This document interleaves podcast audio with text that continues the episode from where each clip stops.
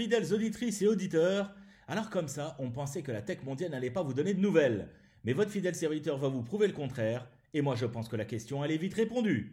On commence avec le CEO de Microsoft, Satya Nadella, qui appelle à un référendum sur le capitalisme. Je vous rappelle que Microsoft est quand même la deuxième plus grande entreprise au monde, et son PDG estime qu'il est temps de réimaginer la façon dont le capitalisme fonctionne. Et il déclare, je cite, Aujourd'hui, en 2020, au milieu de cette pandémie, il serait juste d'avoir un référendum sur le capitalisme, a-t-il déclaré à l'occasion du Forbes Just 100 Virtual Summit.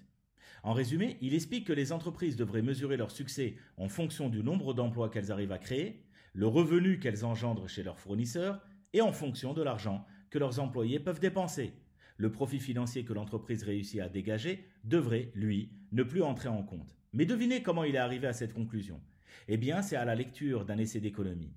C'est vous dire combien la lecture est importante à tous les niveaux de responsabilité et partout dans le monde.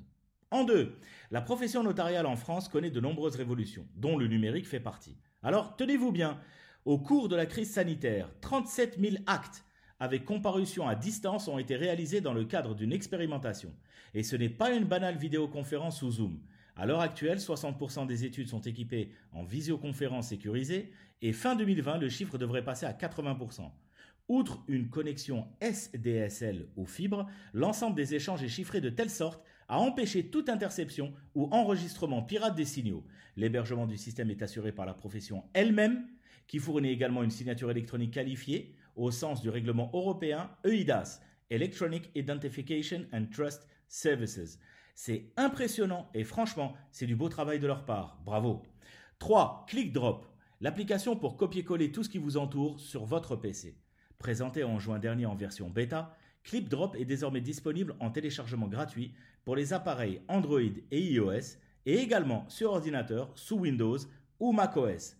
Cette application est terriblement innovante car elle permet de capturer en photo des éléments présents dans son environnement avec précision et de les transférer ensuite sur son ordinateur par un simple drop, un véritable copier-coller en réalité augmentée. Une fois l'élément capturé, vous pointez votre smartphone vers l'écran de votre ordinateur et vous placez votre élément là où vous le souhaitez. Grâce à la connexion entre les deux appareils, l'élément apparaît sur votre ordinateur comme par magie. C'est un truc de fou. 4. Je saute d'un domaine à un autre mais c'est important de vous en informer et vous allez comprendre pourquoi. Alors, ironie du sort, le géant asiatique, en l'occurrence la Chine, d'où est partie la Covid-19, sera la seule grande économie à échapper à la récession cette année. Même si son rythme de croissance est bien plus faible qu'en 2019, plus 6,1%, après un plongeon inédit depuis la fin de la révolution culturelle au premier trimestre, l'économie chinoise se redresse progressivement grâce à un solide plan de soutien des exportations qui sont étonnamment résilientes. Pour preuve, ces dernières ont encore augmenté de 9,9% en septembre sur un an, selon les données douanières publiées mardi dernier. Et savez-vous ce qui a attiré la croissance de manière spectaculaire? Eh bien écoutez bien. La croissance globale des exportations a été principalement tirée par la vente à l'international des ordinateurs. Et pourquoi? Parce que la rentrée scolaire s'est faite en ligne dans de nombreux pays. Incroyable, non? D'autres facteurs comme le luxe et l'automobile y sont aussi évidemment quand même pour quelque chose. 5. Hein. Nous sommes désormais 4 milliards de personnes à utiliser chaque mois un ou plusieurs réseaux sociaux dans le monde, avec une moyenne impressionnante de 2 millions de nouveaux utilisateurs chaque jour sur les plateformes.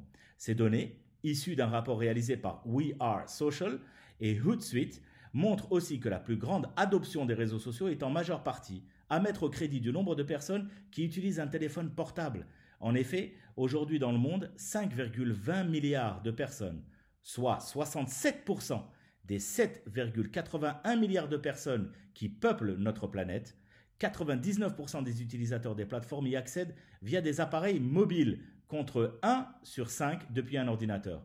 Une preuve que le mobile est devenu incontournable. Alors, quelques chiffres frappants. Avec 2,7 milliards d'utilisateurs mensuels, Facebook est en octobre 2020 le réseau social numéro 1 devant YouTube et WhatsApp qui enregistrent 2 milliards de personnes cumulées. Instagram, 1,16 milliard et TikTok, 689 millions seulement. Et enfin, un internaute passe en moyenne 2h30 par jour sur les réseaux sociaux et 1h30 sur des plateformes de streaming vidéo comme Netflix, Prime Video et Disney ⁇ En sixième position, le géant indonésien du e-commerce Tokopedia. s'apprête à recevoir 350 millions de dollars de financement auprès de deux mastodontes de la tech, selon des sources de Bloomberg. L'américain Google et le singapourien Temasek ont en effet convenu de financer l'expansion de Tokopedia, qui est toujours à la recherche de nouveaux investisseurs. La licorne indonésienne, pourtant soutenue par SoftBank et Alibaba, ambitionne d'atteindre un financement de 500 millions à 1 milliard de dollars, alors qu'elle a déjà levé 500 millions de dollars en juin 2020. Lancée en 2009 par, attention, William Tanuwijaya, la plateforme e-commerce revendique, revendique, plus de 100 millions d'utilisateurs actifs par mois et assure pouvoir livrer 98% des districts du pays.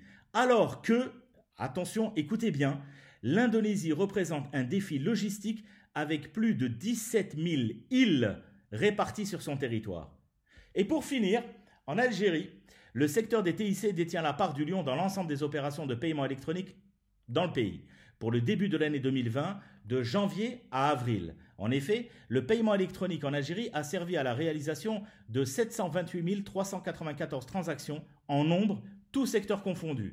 Dans ce volume, on y retrouve 680 000 transactions effectuées dans le domaine des télécommunications. Ceci couvre le rechargement et le paiement des factures de téléphone et d'Internet, détenant ainsi 93,34% de la totalité des transactions. Il y a encore beaucoup de travail à faire, mais ça reste intéressant de voir comment même chez nous, et avec toutes les difficultés, ça commence à prendre, et il le faut pour nous, pour nos entreprises, et surtout pour nos entrepreneurs.